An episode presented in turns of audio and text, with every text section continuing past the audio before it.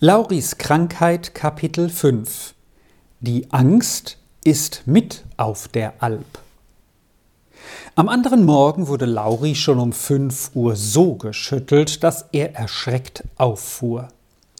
Da ist nichts zu erschrecken, bemerkte Witzli, der ihn geschüttelt hatte. Hier oben geht die Sonne früh auf, dann muss man hinaus. Sie ist schon draußen, mach schnell und komm. Als Lauri ins Freie trat, saß Witzli auf seiner Bank und wurde vom Morgensonnenlicht umspielt. Komm her zum Morgenlied, rief er Lauri zu, nun singst du mit.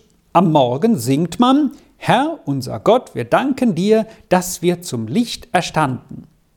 Laut und eifrig sang Witzli sein Lied durch, Lauri aber tat den Mund nicht auf. Warum hast du jetzt wieder nicht mitgesungen? fragte Witzli vorwurfsvoll, als er geendigt hatte. Ich kann nicht, antwortete Lauri. Freilich kannst du, alle Menschen können singen. Heute lasse ich dir das noch durchgehen, aber morgen nimm dich in Acht, wenn du den Mund nicht auftust. Witzli schwang drohend seinen Zeigefinger. Er stand auf und führte Lauri zu der hell fließenden Quelle unweit der Hütte. Hier hatte er das Wasser zu holen und es in die Hütte zu tragen. Das werde seine Hauptbeschäftigung sein, erklärte ihm der Sen. Dann zeigte er ihm allerlei Handlangerdienste, die er zu leisten hatte, während Witzli an dem großen Kessel seiner Käserei zu tun hatte und die Arbeit ungern immer wieder verließ. Das brauchte er nun heute nicht, denn Lauri führte alles genau aus, wie es ihm vorgeschrieben war. Lauri leistete auch da und dort seinem Meister einen kleinen Dienst, der ihm gar nicht anbefohlen war, den der Sen jedoch sehr gut brauchen konnte. Seinen Wassereimer hatte Lauri immer so schnell gefüllt und wiedergebracht, dass Witzli in seiner Arbeit ohne Unterbrechung fortmachen konnte. Das gefiel ihm gut. Am Mittag setzte er sich mit vergnügtem Gesicht an seinen Tisch und rief dem Buben zu sich. Mit welcher Lust hätte Lauri früher in das Stück Brot gebissen, auf das Witzli ein dickes Stück Butter gelegt und dies dann mit seinem Daumen platt gedrückt hatte. Er legte auch noch einige tüchtige Schnitten von dem schönen weißen Käse darauf. Lauri aß wohl sein schönes Mittagbrot, aber nicht wie einer, dem es recht schmeckt. Zwischendurch musste er immer wieder einmal leise aufseufzen. Am Nachmittag hatte der Sen wieder andere Arbeit, da ging das Buttern an, und Lauri hatte dabei viel hin und her zu laufen. Zuletzt musste er noch lernen, das Milchgeschirr so zu reinigen, wie Witzli es haben wollte. Nun ist's Feierabend, sagte dieser, als der Melker die Milch gebracht und diese gesondert und dann alles wieder für den folgenden Morgen gerüstet war. Nun setzen wir uns vor die Hütte hinaus und freuen uns. Siehst du, wie es draußen flammt und leuchtet? Die Sonne will untergehen. Witzli ging hinaus und schaute erst ringsum, jodelte ein paar Mal hell auf und setzte sich dann zu Lauri auf die Bank. Hör, Bub, sagte er, du könntest ein recht guter Sennenbub werden, das merke ich, ich würde dich gern haben, wenn du mir nicht den ganzen Tag ein Gesicht machen wolltest wie eine Heuleule. Spürst du denn nicht, wie schön es bei mir hier oben ist? Du wirst es aber schon noch merken, kein Mensch kann hier oben ein Sauertopf bleiben. Komm, ich singe dir ein Lied, so geht's. Wenn's am Unterberg hagelt und am Oberberg schneit, so möcht ich nur wissen, wen sein Leben noch freut. Hier stieß Witzli einen lauten Jauchzer aus zum Zeichen dafür, dass es ihm nicht so zumute war. Dann sang er weiter Da fallen die Blätter und die Nadeln vom Strauch, dann frieren alle Vögel und die Menschen friert's auch. Jetzt schweigen die Staren und die Finken sind still, und den möcht ich sehen, der noch ein Lied singen will. Im Mai kommt ein Regen und der Föhn über Nacht. Alle Stauden, alle Hecken, alles Laub ist erwacht. Jetzt singt's auf den Zweigen und im Busch und im Hag. Und den möcht ich sehen, der nicht mitsingen mag. Ein ungeheurer Jauchzer folgte wieder dem Gesang. Witzli war in der Stimmung, so recht von Herzen herauszujodeln. Willst du nun der sein, Bub, sag, willst du der sein, der nicht mitsingen mag? fragte er und schüttelte Lauri an den Schultern wie einen Birnbaum, von dem reife Früchte niederfallen sollten. Ja, sagte Lauri und starrte zu Boden. Jetzt verlor Witzli ganz die Fassung. So etwas konnte er nicht verstehen. Er sprang auf. Jetzt sagst du mir auf der Stelle, warum du so bist und nie singen und nie lachen kannst, oder ich werfe dich die ganze Alp hinunter. Da wirst du so gerüttelt, dass das Unterste in dir zu Oberst kommt und das Oberste zu Unterst, schrie er den Buben an. Weil es mir immer Angst ist, antwortete Lauri und sah so jämmerlich unglücklich aus, dass Witzlis Zorn in Mitleid umschlug. Du Armer Kerl, haben Sie dir dort unten eine solche Angst eingejagt? fragte er voller Teilnahme. Nun brauchst du so bald nicht mehr zu ihnen hinabzugehen, du bleibst hier oben bei mir. Da ist nichts zu fürchten, es gibt hier keinen Menschen und kein Ding, das einem Angst machen könnte.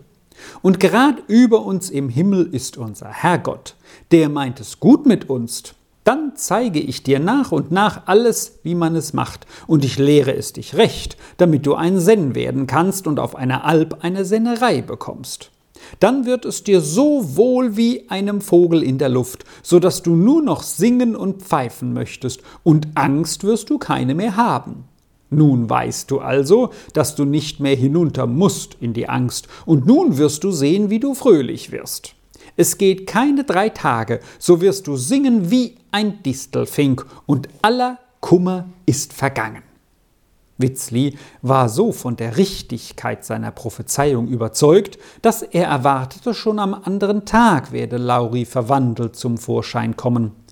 Aber Lauri kam so wie gestern, und so blieb er den Tag und die ganze Woche.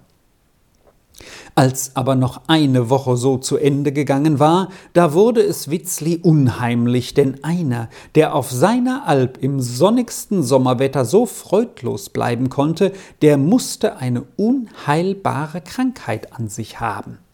Dessen war Witzli gewiss, und einen solchen Jungen konnte er nicht mehr dabehalten, der musste womöglich in ein Krankenhaus gebracht werden. Witzli sann nach, was er zuerst mit dem Buben tun müsse. Unterdessen war es Lauri eher banger als leichter geworden. Manchmal war ihm so schwer zumute, dass er meinte, er müsse laut aufschreien, damit ihn das Gewicht auf seinem Herzen nicht ersticke.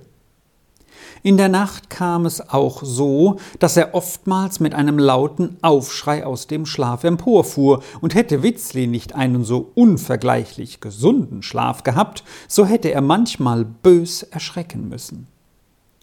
Oh, kann mir denn kein Mensch helfen? seufzte Lauri manchmal auf. Gar kein Mensch auf der Welt? Oh, wenn nur Amei wüsste, wie ich dran bin. Lauri, sagte Witzli eines Abends, ich habe es mir überlegt, du hast eine Krankheit in dir, du musst zum Doktor. Hier ist keiner weit und breit.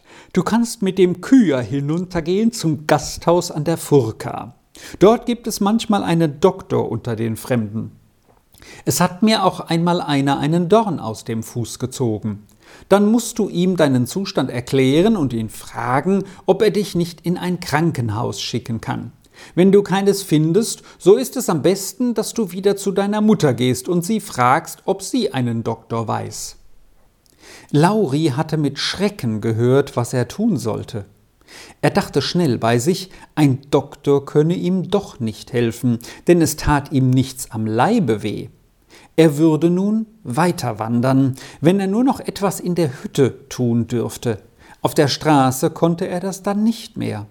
Er hatte das Gefühl, das allein könne ihn noch ein wenig erleichtern.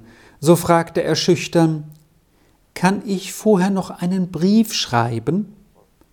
Aha, jetzt will er der Mutter schreiben, ob er wieder heimkommen kann, dachte Witzli sogleich, und das ist das Vernünftigste, was er tun kann. Ja, ja, natürlich, tu du das nur, antwortete er bereitwillig. Das ist gescheit. Gleich lege ich dir einen Bogen Papier auf den Tisch. Morgen früh schreibst du den Brief. Den kann der Küher mitnehmen. Bis du Antwort erhältst, bleibst du natürlich noch bei mir. Aber hier herauf werden keine Briefe zugestellt. Du musst schreiben, man solle die Antwort an meine Mutter schicken, zu Vinzenz Holligers im Obertobel, über der Fuchseck an der Furka-Straße. Verstehst du? Das ist das Allerbeste. Witzli war vergnügt und stimmte mit fröhlichem Herzen sein Abendlied an. Früh am Morgen schrieb Lauri seinen Brief. Er lautete folgendermaßen Liebe Amei, ich bin noch auf einer Alp, aber wenn du mir geschrieben hast, muss ich wieder fort, weil der Sen meint, ich sei krank. Ich bin aber nicht krank, nur ein Angstgefühl werde ich nicht los. Ich habe gedacht, es würde mir leichter ums Herz, wenn ich dir schreibe, wie furchtbar Angst es mir ist. Den ganzen Tag muss ich daran denken und mir sagen, wäre ich an jenem Tag nur nicht auf den See hinausgefahren. Der Bösewicht hätte mir dann nicht alles so auslegen können, als sei es nichts Böses. Oh, wenn ich es nur ungeschehen machen könnte. Du kannst dir gar nicht denken, wie es ist, wenn man immer denken muss, oh, wenn es nur nicht so gekommen wäre und wenn ich es nur ungeschehen machen könnte. Und dann ist es mir schrecklich Angst, denn wenn es jemand erführe, so brächten sie mich gewiss ins Zuchthaus.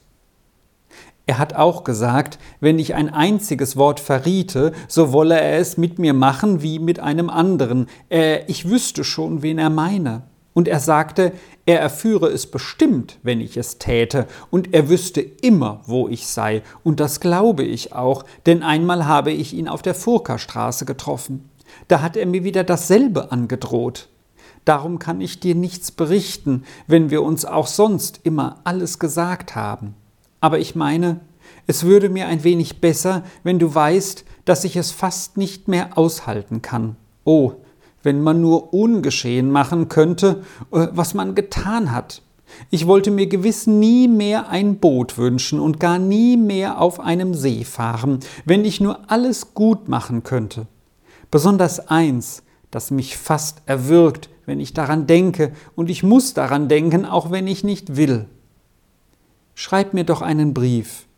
Ich bin so froh, dass du es nun weißt, dass ich es fast nicht mehr aushalten kann dein treuer Freund, Lauri Linott. Du darfst diesen Brief keinem Menschen zeigen, gar keinem. Du musst deinen Brief zu Vinzenz Holligers im Obertobel über der Fuchseck an der Furka-Straße schicken. Lauf mit dem Brief, wenn du fertig bist, zur Weide hinunter. Der Küher könnte fortgehen, sagte Witzli, der schon mit beiden Armen in seinem Kessel herumfuhr. Lauri steckte seinen Brief in den Umschlag, klebte ihn zu, schrieb die Adresse darauf und lief. Er kam noch zur rechten Zeit. Als er zurückkehrte, ging er gleich an seine gewohnte Arbeit. Das Gefühl, dass Amei nun bald alles wissen würde, wie es mit ihm stand, und dann sicher immer an ihn denken werde, erleichterte Lauris Gemüt sichtlich.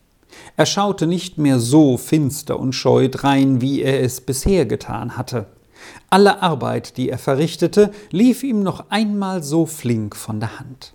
Witzli schaute ihn ein paar Mal verwundert an und meinte, Siehst du, Lauri, was du für ein froher Bub sein könntest, wenn du das Bodenstarren und Kopfhängen aufgeben wolltest. Weißt du was? Vielleicht musst du erst eine Zeit lang heimgehen, dann wird es besser mit dir. Nachher kannst du wieder als Bub zu mir kommen. Ich habe dich gar nicht ungern, aber bring dann Wäsche und noch einen Anzug mit, wenn du wiederkommst. Jetzt zog sich Lauris Gesicht zusammen, als hätte Witzli ihm etwas ganz Schreckliches gesagt. Er schüttelte den Kopf und gab keine Antwort. Jetzt will er wieder nicht. Dem fehlt es doch sicher im Kopfe, dachte Witzli. Einen solchen Buben habe ich noch nie gesehen.